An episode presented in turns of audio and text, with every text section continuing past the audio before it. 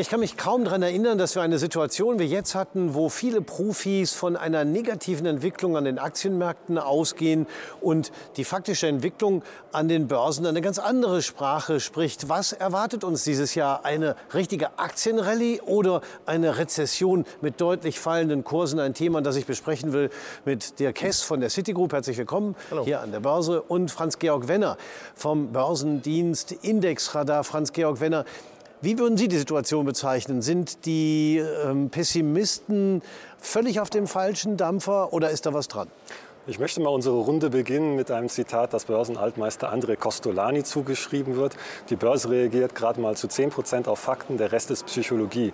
Und ich finde, das hat man eigentlich so Ende vergangenen Jahres sehr schön gesehen. Es war ein ausgeprägter Pessimismus gewesen. Sehr viele haben eigentlich einen Crash ausgerufen für das erste Quartal 2023. Neue Tiefs an den Aktienmärkten. Was wir jetzt gesehen haben, ist eher ein Crash im Lager der Pessimisten, muss man zugeben. Und äh, es sahen viele auf den falschen Fuß erwischt. Es wurden sehr hohe Absichten Absicherung aufgebaut. Jetzt sind die Börsen schon kräftig gestartet. Ähm, es ist letztlich ein Spiegelbild eines Stimmungsumschwungs, denke ich mal. Das ist eine Ursache für diese Rallye.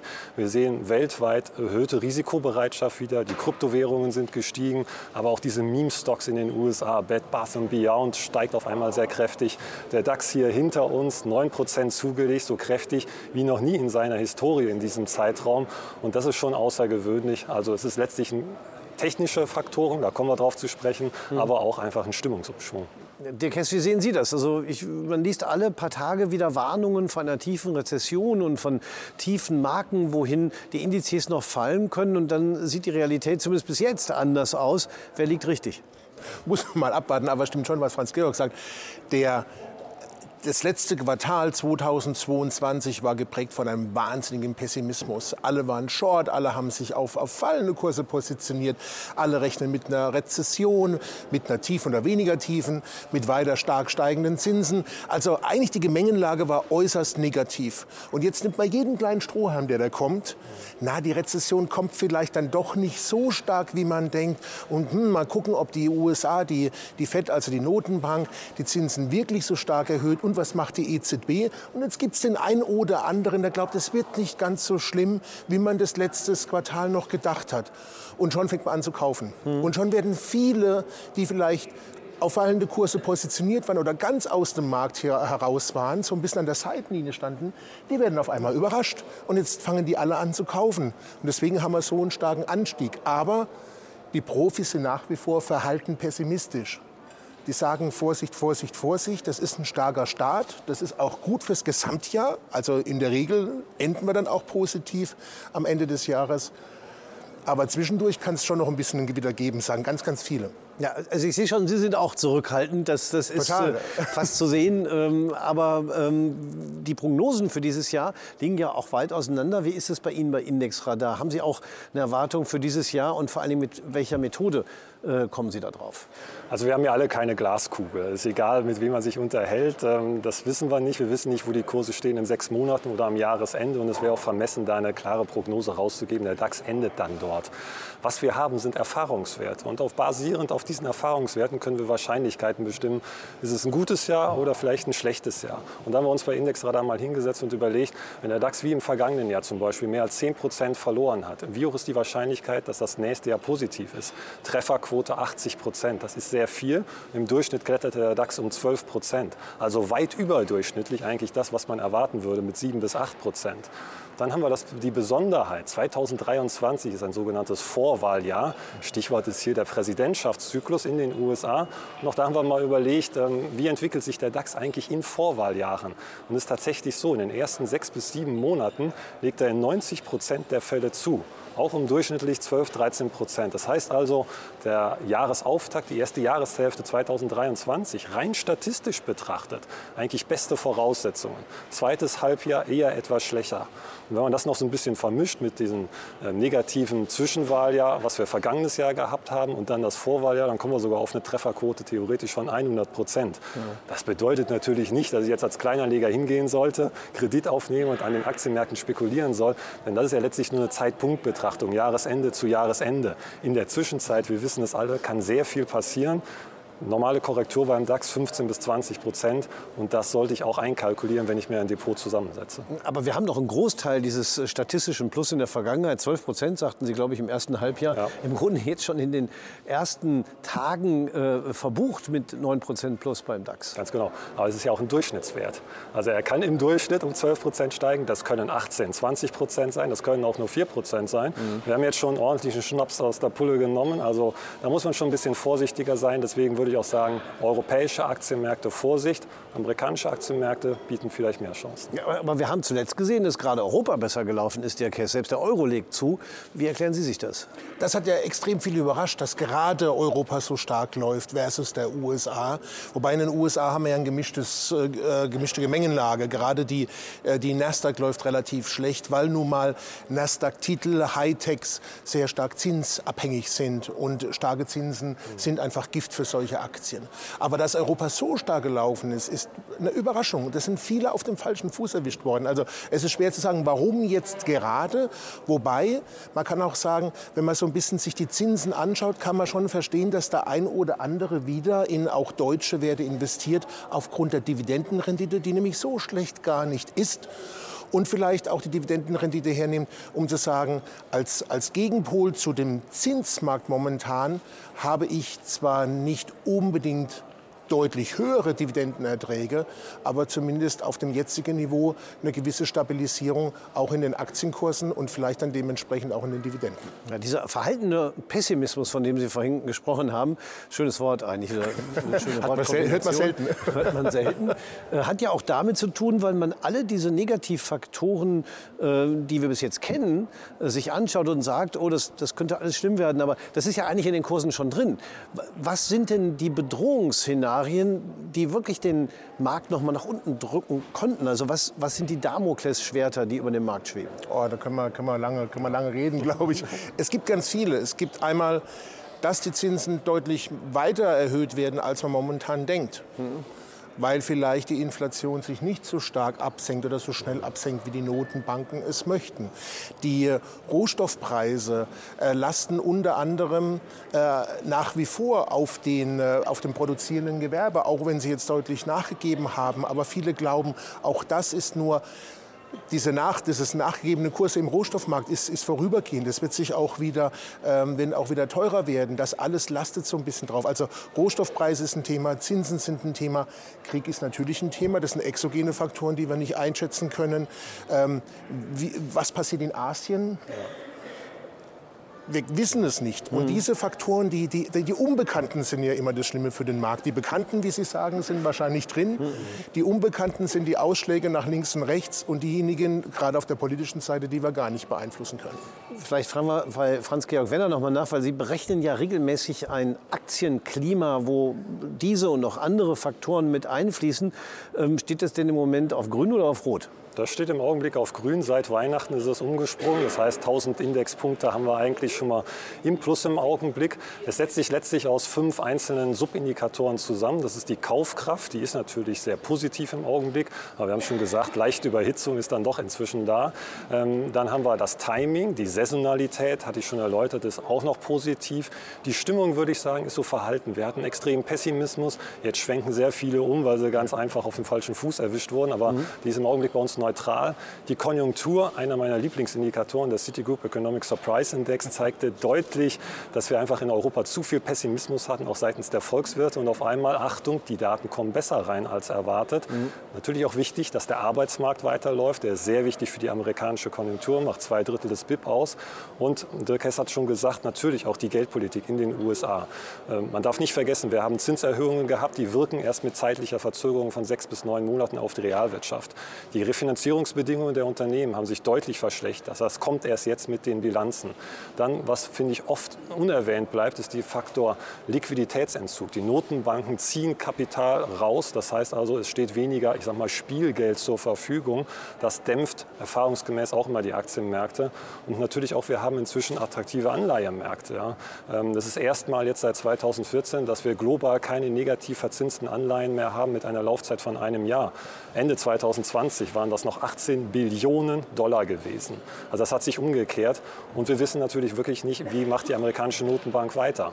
Ja, ähm, der Markt erwartet Zinssenkungen für das Jahresende, 25, 50 Basispunkte. Die FED sagt, wir machen erstmal unseren Job und wir aber halten das bei. Und das sind wirklich Risikofaktoren, die gilt es ganz genau zu beachten. Ja, und, und summa summarum, Sie haben ja positive und negative Faktoren gehabt. Mhm. Unterm Strich sehen Sie aber im Moment eher ein gutes Aktienklima, was eben auch äh, für den Einstieg vorteilhaft sein könnte. Ja, wobei, wie gesagt, wir sind jetzt ja schon 1000 Punkte im Plus mit unserem Indikator. Von daher, jetzt noch einzusteigen, ist schon ein bisschen risikoreich, weil jetzt habe ich eigentlich wenig Chancen auf der Oberseite. Man sollte eigentlich dann einsteigen, wenn, das, äh, wenn der Indikator entsprechend umschwenkt. Also zum Beispiel von negativ auf positiv. Ja. Und mhm. da ist man jetzt schon sehr weit gelaufen. Also ich wäre jetzt vorsichtiger. Aber dann müssten Sie Ihren Indikator jetzt auch umstellen auf neutral, oder? Wir arbeiten dran. wir werden das verfolgen. Man ja. muss ein bisschen wissen, wie Franz Georg sagt, das ist, wir haben so einen Wahnsinnsweg von unten nach oben genommen, ohne Stopp eigentlich. Das, das haben wir so selten und viele sind auf dem falschen Fuß erwischt worden. Und viele warten jetzt schon wieder darauf, dass es korrigiert.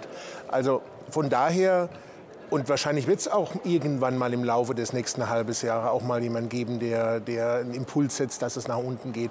Von daher, es gibt definitiv die eine oder andere Einzelaktie, äh, die es wert ist zu investieren, wo man auch schon erste, ähm, ähm, erste Investments tätigen kann. Es ist jetzt nicht meine Aufgabe, die zu analysieren oder, oder hier zu nennen, aber ähm, man sollte jetzt nicht einfach sagen, ich habe 1000 Euro zur Verfügung, jetzt will ich gleich 1000 Euro investieren, sondern ein kleines Investment und dann aber auch noch ein, vielleicht so zwei Drittel auf Kasse halten, wenn wirklich es, äh, es nochmal korrigiert, um dann nachzuschießen.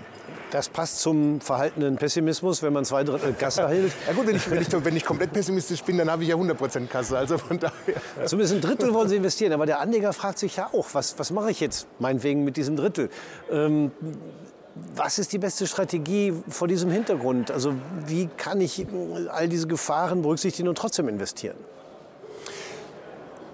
Ich bin ein Freund äh, und auch ein Vertreter der Zertifikate. Am Ende des Tages bieten halt diese Produkte wie Bonuszertifikate oder auch Discount-Zertifikate extrem gute Möglichkeiten, so ein bisschen ein asymmetrisches Risiko-Chance-Profil herzustellen. Zum Beispiel ein Discount-Zertifikat mit einem großen Puffer, wo ich natürlich den Weg nach oben nicht ganz mitnehme, aber eine, eine ordentliche Seitwärtsrendite zum Beispiel auf zwei, drei Monate von guten 10 Prozent erwirtschaften kann. Trotzdem mit Risiko, also nicht vergessen, Risiko ist da. Oder ich nehme ein Bonuszertifikat. Da sind die Renditen nicht ganz so stark beispielsweise. Ähm, aber ich kann bei, zum Beispiel 20% Risikopuffer nehmen. Das heißt, mhm. ich habe 20% Puffer nach unten.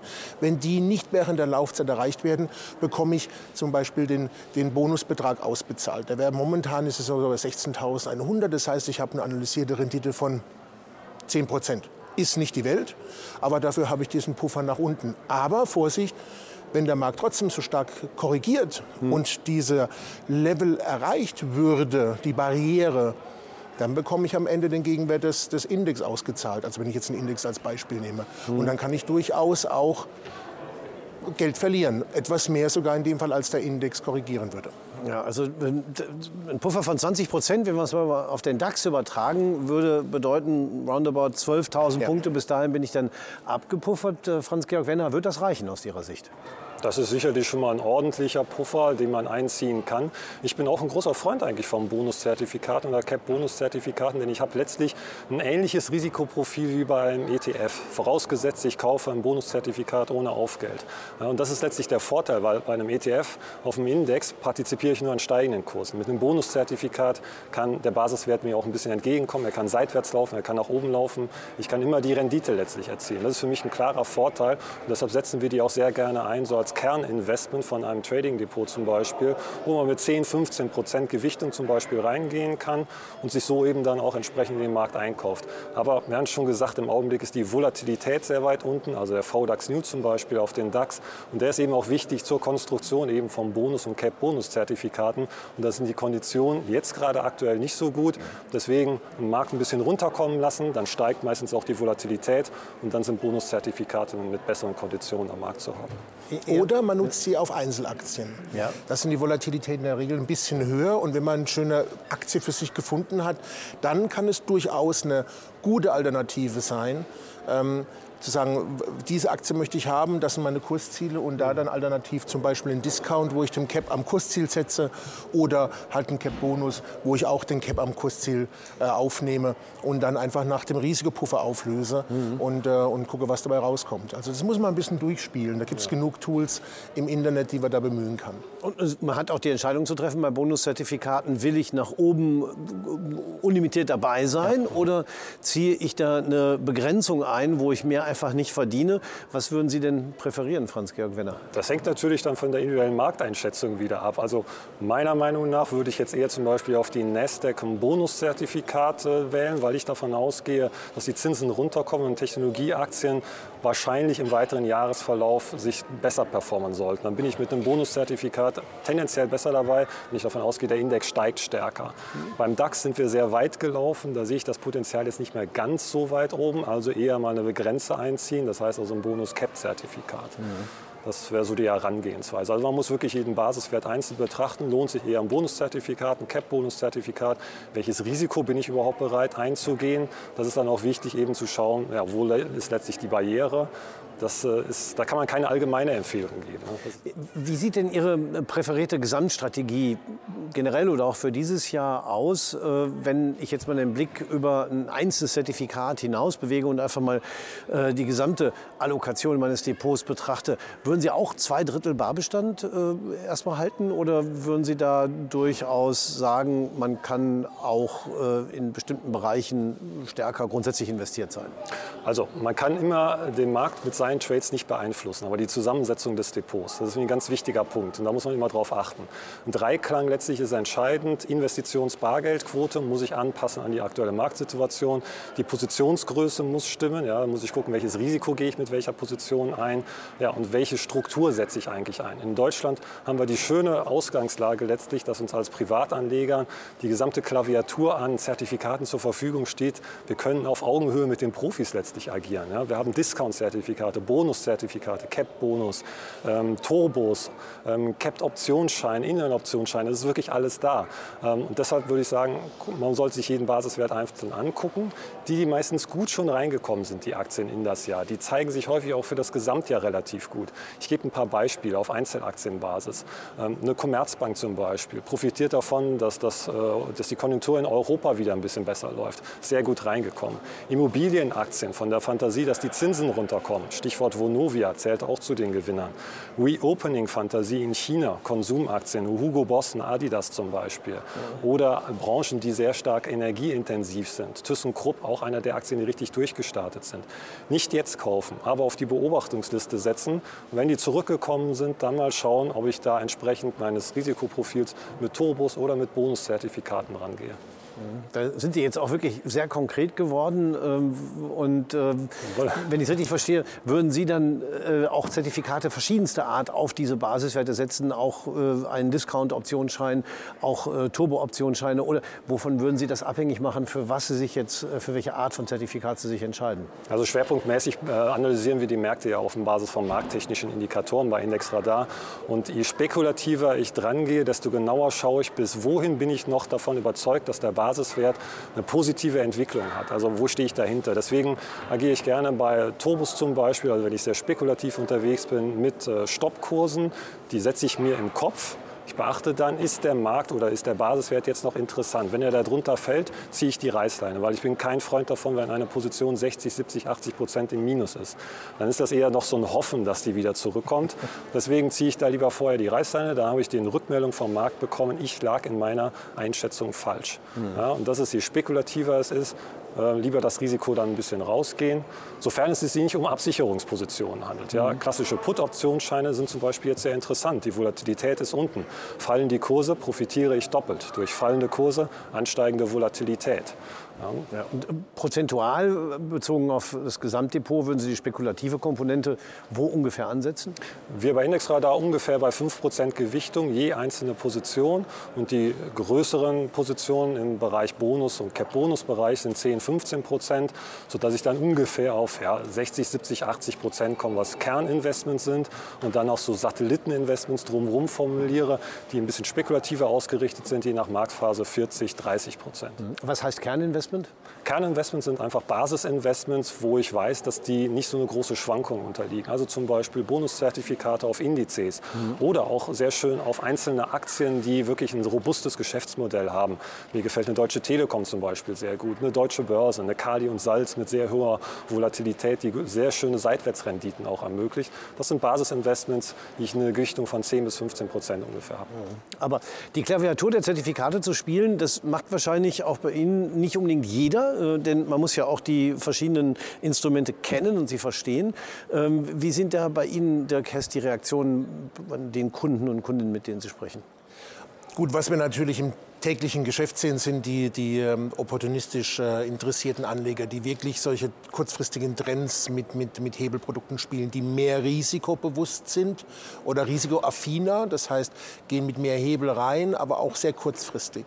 Und ähm, was wir natürlich äh, über die Zeit sehen im Sinne von aufbauendes Volumen, äh, was von Investoren gekauft wurde, ist das, was Franz Georg sagt, als Basisinvestment. Das heißt, man hat eine ganz klare Sicht auf eine Aktie über längeren Zeitpunkt und da geht man alternativ zum Beispiel mit dem klassischen Bonus- oder Bonus-Cap-Zertifikat ran. Mhm. Und deswegen kann man es auch so unterteilen. Alles, was in meinem Portfolio mittelfristig bis langfristig äh, drin sein sollte, das mache ich klassischerweise mit Anführungszeichen langweiligeren Zertifikaten wie ein Bonuszertifikat, was aber ein tolles Auszahlungsprofil hat, also was mir echt in den meisten Fällen auch eine Überrendite gegenüber dem Basis, ähm, ähm, äh, der Basisaktie beispielsweise gibt. Gerade bei Options, äh, bei, bei, äh, Entschuldigung, bei Discount-Zertifikaten gibt es ja genug Studien, die das wirklich untermauern. Über 70 Prozent der, ähm, der ähm, ähm Discount-Zertifikate rentieren besser als der Basiswert beispielsweise. Mhm. Und die kurzfristigen Investoren, die wirklich kurzfristige äh, Trends spielen wollen mit ein bisschen mehr Risiko, die greifen zum Turbo, zum Optionsschein. Und wenn sie ein Kursziel haben, ist definitiv der äh, Discount-Optionsschein ein sehr willkommenes Investment, weil ich hier einfach weniger Geld einsetzen muss, als wenn ich einen normalen Optionsschein mit dem gleichen Basiswert kaufen würde. Ja, also nicht nur äh, die Prognosen für dieses Jahr sind vielfältig und äh, auch klaffen weit auseinander. Auch äh, das Angebot an möglichen Zertifikaten ist vielfältig. Ich könnte mit Ihnen noch äh, stundenlang weiterreden, aber äh, wir sind jetzt schon am Ende angelangt. Franz-Georg Wenner von Index Randa, vielen Dank für das Gespräch. Der Kess von der Citigroup ebenfalls vielen Dank. Und meine Damen und Herren, wir bedanken uns bei Ihnen sehr herzlich fürs Zuschauen.